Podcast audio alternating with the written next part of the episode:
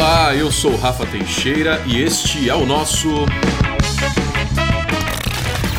Tenho mais discos que amigos. Salve, meus amigos! Feliz sexta-feira, feliz mês de dezembro! Hoje é dia primeiro, chegou o fim de ano, seu recesso está chegando, seu descanso está chegando, sua rua já está toda iluminada. Que bom, né? Que bom que chegou o fim de 2023. Foi um ano positivo para a música no Brasil. Agora calma, que essa ainda não é a festa da firma, ainda não é a retrospectiva, o último episódio dessa temporada do podcast TMDQA este ano. Eu tinha prometido, né, pro dia 1 de dezembro. Ficou pra semana que vem. Primeiro porque eu fiquei doentinho, peço desculpas pela minha voz hoje. O programa é, especial é Express nessa sexta-feira, só para passar alguns recadinhos e para dar um apanhadão desses meses de novembro e dezembro absolutamente alucinantes de música no Brasil. Eu vou falar de Taylor Swift, de Blink-182 no Lola, vem ou não vem, senhor Travis Barker de tudo que a gente já sabe para o Rock in Rio de 40 anos que vai acontecer em 2024 e especialmente da passagem de Sir Paul McCartney pelo Brasil, possivelmente a última vez do ex-Beatle por aqui, começou já um show em Brasília, e do Primavera Sound São Paulo que rola este fim de semana, 2 e 3 de dezembro. Além dos meus flagelos aqui, o episódio de festa da firma ficou para semana que vem para a gente conciliar agendas de todo mundo, né? Porque você sabe que o ouvinte participa, é a recompensa depois de ter apoiado a gente o ano inteiro. A gente vai celebrar, abrir um champanhe todos juntos aqui na próxima sexta-feira e ainda dá tempo de você comprar o seu ingresso. Se quer entrar numa chamadinha de Zoom comigo, com a Natália e com o Tony para relembrar melhores do ano na semana que vem, é só fazer um apoio via Orelo. Acesse aí no seu navegador orelo.com apoia.cc barra tmdqa. Vitor Xisto, Assis Goulart, Gustavo Sampaio, Marina, Yuri, Guilherme, Natália, todo mundo vai estar reunido aqui para a gente relembrar que teve de melhor na música neste ano. Aliás, essa semana saiu o famoso Rapid do Spotify, né? Pra gente ver como é que foi o ano musical nosso, dos nossos amigos, dos nossos familiares e dos nossos podcasts preferidos, né? Então deixa eu só repassar aqui que Neste ano, o TMDQA chegou ao 14 lugar entre podcasts mais ouvidos do Brasil na categoria música lá no Spotify. Isso é graças a você, meu caro ouvinte, que ao longo de 36 episódios, desde fevereiro até agora dezembro, deu quase 32 horas de conteúdo entrevistando alguns maiores artistas brasileiros e internacionais e você esteve ao nosso lado. Foram mais de 1.500 ouvintes que tiveram o TMDQA como top 10 de podcasts e 200 pessoas ouviram mais o TMDQA do que qualquer outro podcast, top 1. Então a gente só tem a agradecer e os dados da retrospectiva do Spotify mostraram que de fato essa foi a nossa melhor temporada.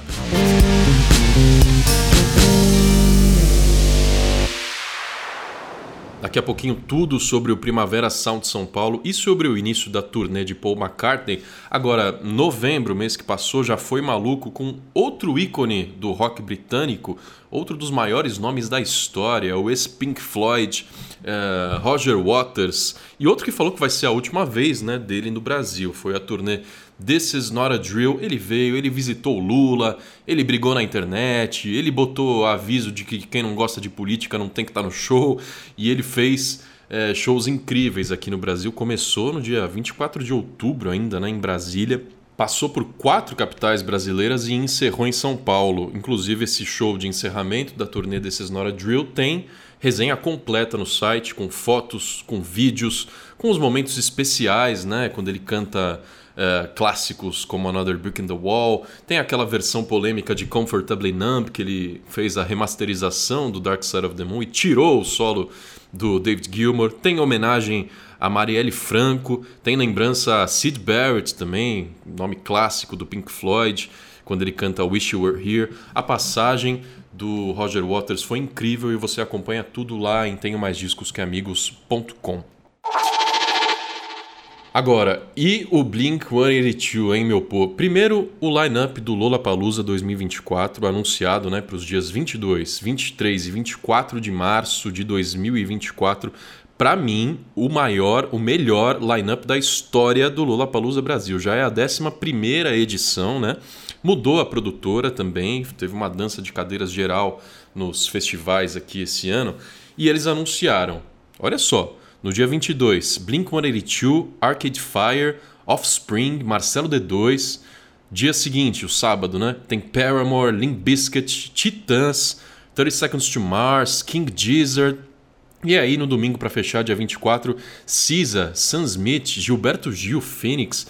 Gente, o que tem de headliner, de nome que podia encabeçar qualquer festival do planeta ali nas linhas menores do cartaz do Lollapalooza Brasil 2024, eu fiquei bastante surpreso. Quero saber se o ouvinte concorda comigo que é o melhor lineup da história. Agora, fãs de Blink, será que vai rolar mesmo ou não? Os caras cancelaram o show que eles fariam no Lola 2023, tinham confirmado para 2024 a produção do Lula anunciou, junto ali do cartaz Blink-182, mas o Léo Dias, que sabe tudo de insiders, foi ele inclusive que foi o primeiro a confirmar que o Blink cancelaria, né, agora em março, ele falou que vai cancelar de novo para o ano que vem.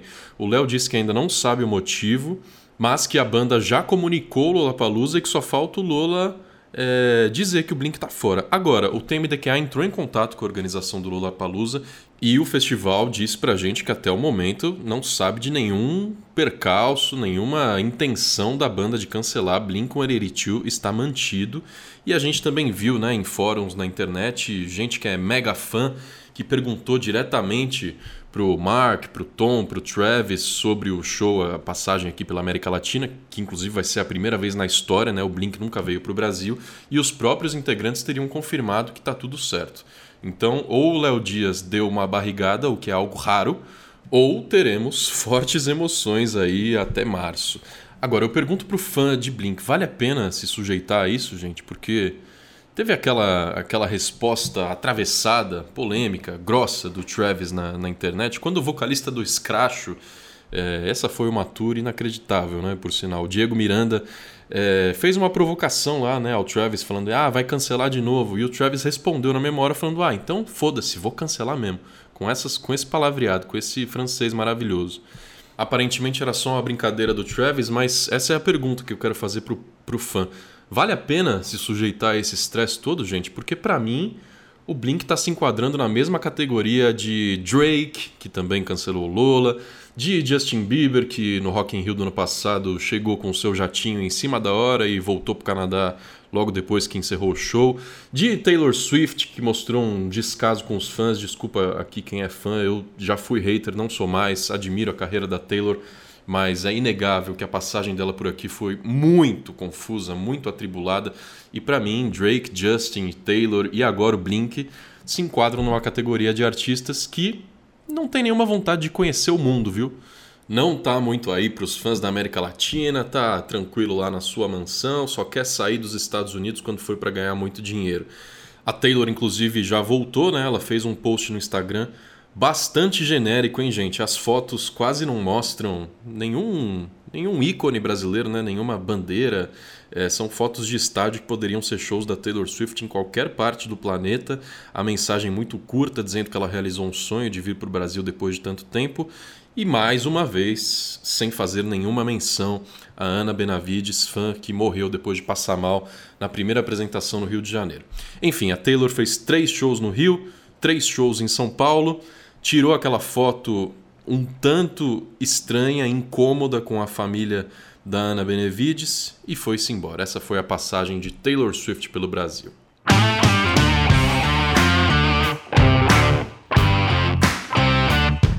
Eu falei de Lola, então só para confirmar tudo que a gente já sabe sobre Rock in Rio 40 anos 2024. Tem uma matéria lá, atrações confirmadas, atrações possíveis, venda de ingresso, tudo que a gente sabe. Procura lá em tenho mais discos que amigos.com.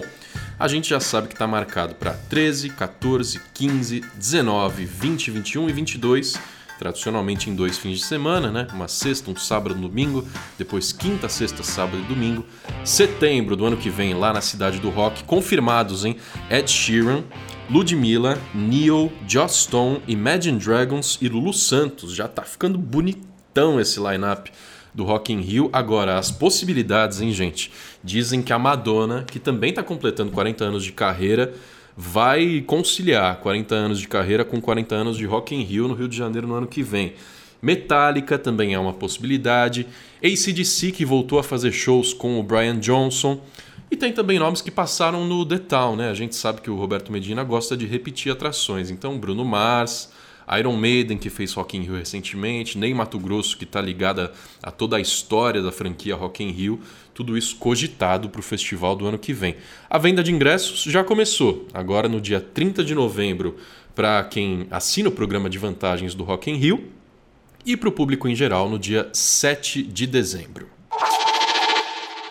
Agora sim eu vou falar de Paul McCartney, o lendário Beatle, baixista, pianista, cantor, compositor, um cara completo que aos 81 anos de idade faz shows de 40 músicas, tocando sucessos dos Beatles, também do Wings, né, um projeto que ele levou por décadas ali ao lado da esposa e de outros parceiros musicais e que rendeu vários hits e também de sua carreira solo, né? Ele já lançou Paul McCartney 1, 2 e 3 e você que não conhece a carreira solo do Paul, a gente fez uma matéria lá no site, sete músicas de McCartney solo para você cantar nos shows, né? Para não ficar só cantando os clássicos dos Beatles, porque o show tem mais de três horas de duração, tem várias atrações. Ele falando em português, né? Já teve o primeiro show em Brasília, aliás, foram dois shows em Brasília, porque ele gosta, né? Ele procura o povão e ele marcou um show surpresa no tradicional Clube do Choro, lá em Brasília, um local histórico para o samba e para o chorinho brasileiro,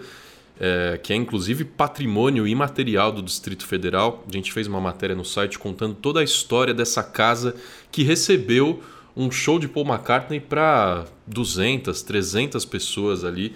É, gente que já tinha comprado o ingresso para o show que ele fez no estádio, teve a oportunidade de comprar essa experiência exclusiva, não pôde sequer levar o celular, então é, imagina quem estava ali cara a cara com o Paul no show, num show surpresa e exclusivo. Se você quer saber tudo sobre essa aventura, procura lá no site e também já tem a resenha completa do show que ele fez em Brasília, falando português, mandando um boa noite véi pra galera, né?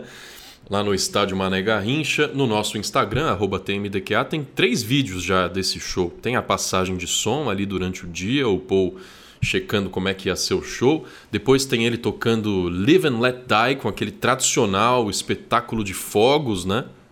E tem o Paul falando em português ali para você se divertir. Lembrando que esse foi só o primeiro de oito shows que Paul McCartney vai fazer no Brasil. Tem uma história curiosa em Belo Horizonte, né?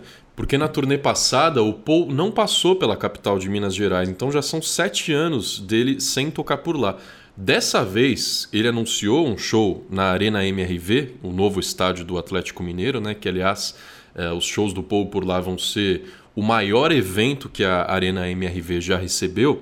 E aí os fãs que estavam há sete anos sem ver o Paul em Belo Horizonte, esgotaram os ingressos tão rápido que ele anunciou uma data extra em Belo Horizonte. Algo que não é tão comum, né? A gente vê artistas como a Taylor Swift fazendo mais de um show no Rio de Janeiro, em São Paulo. O público de Minas Gerais mostrou que é muito fã do Paul. Então, desses oito shows que você vai acompanhar a cobertura completa, com vídeos e resenhas lá em tenho mais discos que amigos.com, esses dois em Belo Horizonte prometem ser especiais. Sem falar que pode ser a última vez, já disse que o Paul tem mais de 80 aninhos. É, ele sempre foi um fã dos palcos, né? fez mais de 40 shows por ano é, ali nos anos 90, nos anos 2000. Quando veio a pandemia, ele deu uma desacelerada completamente justificável. Né?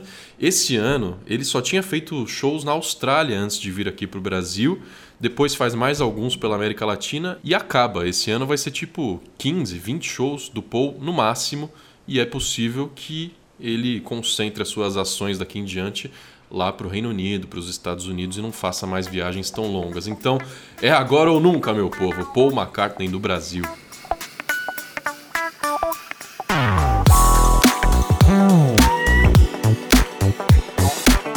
Para encerrar esse programa Express falando da loucura musical no Brasil neste fim de ano, a gente vai falar do maior festival de música alternativa do planeta que está realizando sua segunda edição neste fim de semana, dias 2 e 3 de dezembro, Primavera Sound, São Paulo. Também mudando bastante o seu formato, né? Foi para Time for Fun, foi para o Autódromo de Interlagos, garantindo uma estrutura de ponta, né? Muita gente reclamava da distância de se chegar até lá, da dificuldade de transporte público, dos morros e barrancos que o autódromo tem. ele foi completamente reformado e preparado para eventos desse tipo, até porque, é, além do Primavera, o Lollapalooza tradicionalmente acontece lá, o The Town passou a acontecer também. Então, o Primavera Sound vai ter sua tradicional estrutura de palcos Barcelona, o palco São Paulo, o palco Corona, que esse ano é a patrocinadora Master. Vai ter também um novo palco que se chama TNT Club, que vai ser voltado para o rap e para o funk. E uma estrutura de banheiros, vai ter postos de água né, para distribuição nesse calorão de São Paulo. Vai ter uma área de alimentação bem pensada lá no Autódromo de Interlagos para que a experiência do Primavera Sound 2023 seja ainda melhor do que a 2022. Aliás, se você vai de transporte público, trens expressos saindo das linhas 5, 8 e 9 da CPTM, do metrô, do transporte público aqui em São Paulo, indo direto para a estação Autódromo, que fica a uma caminhada ali de 500 metros, né? Sai da estação, vai andando, vai comprando sua água, sua cervejinha, chega rápido e a estação Autódromo na volta fica aberta até 2 horas da manhã para você voltar para casa sem perrengue. Nem falei de atrações ainda, porque você já está careca de saber, né? É um dos lineups mais recheados desse ano. No sábado, dia 2 de dezembro, Marisa Monte, The Hives, Cansei de Ser Sexy, MC Bin Laden, Pet Shop Boys, The Killers. Já tem os horários, viu, gente? Confere lá no site a programação do Primavera Sound São Paulo. The Killers, por exemplo, começa às 9h35 da noite e vai até 11h05. No domingo, a atração principal, que é o The Cure, às 8h25, vai até 10h55, acabando um pouquinho mais cedo para a galera voltar para casa e trabalhar na segunda-feira. E o domingo também tem os argentinos que eu e a Natália amamos. Ele matou um polícia motorizado. Tem a Carly Rae Jepsen, tem Marina Senna, Beck, Bad Religion, MC Carol. E o Tenho Mais Discos Que Amigos é parceiro de mídia do Primavera Sound São Paulo esse ano o que significa que eu estarei lá, Cauê estará lá, Tony X estarão lá, todo mundo produzindo muito vídeo, muito conteúdo, muita entrevista com os artistas e trazendo para você em todas as redes sociais. Então já segue aí no Instagram, no TikTok, no Twitter, lá no site vai ter resenha também além de ter transmissão na TV este ano, né? Ano passado foi transmitido pelo TikTok, dessa vez Grupo Globo, né? Vai passar no Multishow, vai passar no Globoplay também para você acompanhar ao vivo todos os detalhes do Primavera Sound. Outro detalhe interessante é que o festival fez um esforço esse ano, convenhamos, um esforço muito necessário, que nem é tão difícil assim, né?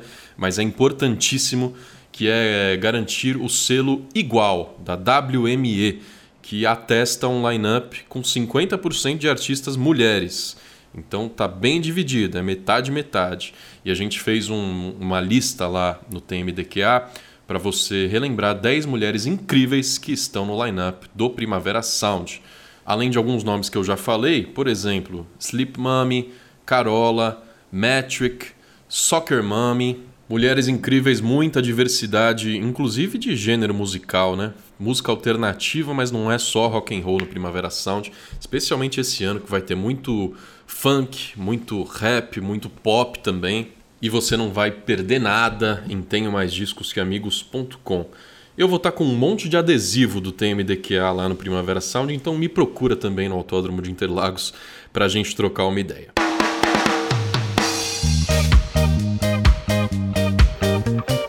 Agora, ideia mesmo, trocaremos na próxima sexta-feira, dia 8 de dezembro, quando os ouvintes estarão aqui numa chamada de Zoom comigo e com a Natália para celebrar esse ano de 2023, eleger os melhores discos nacionais e internacionais, melhores shows, melhores capas, melhores momentos desse ano numa festa da firma que está liberado abrir a cerveja, abrir o champanhe e comemorar com a gente. Vai ser o último episódio do ano, nesse ano estreladíssimo, em que ficamos em 14 entre os maiores podcasts de música do Brasil. Então merece uma festa, né? A gente se vê na semana que vem. Bom Primavera Sound, bom Paul McCartney para quem for. Vamos terminar o ano com alto astral e com muita música boa. Até mais, meu povo!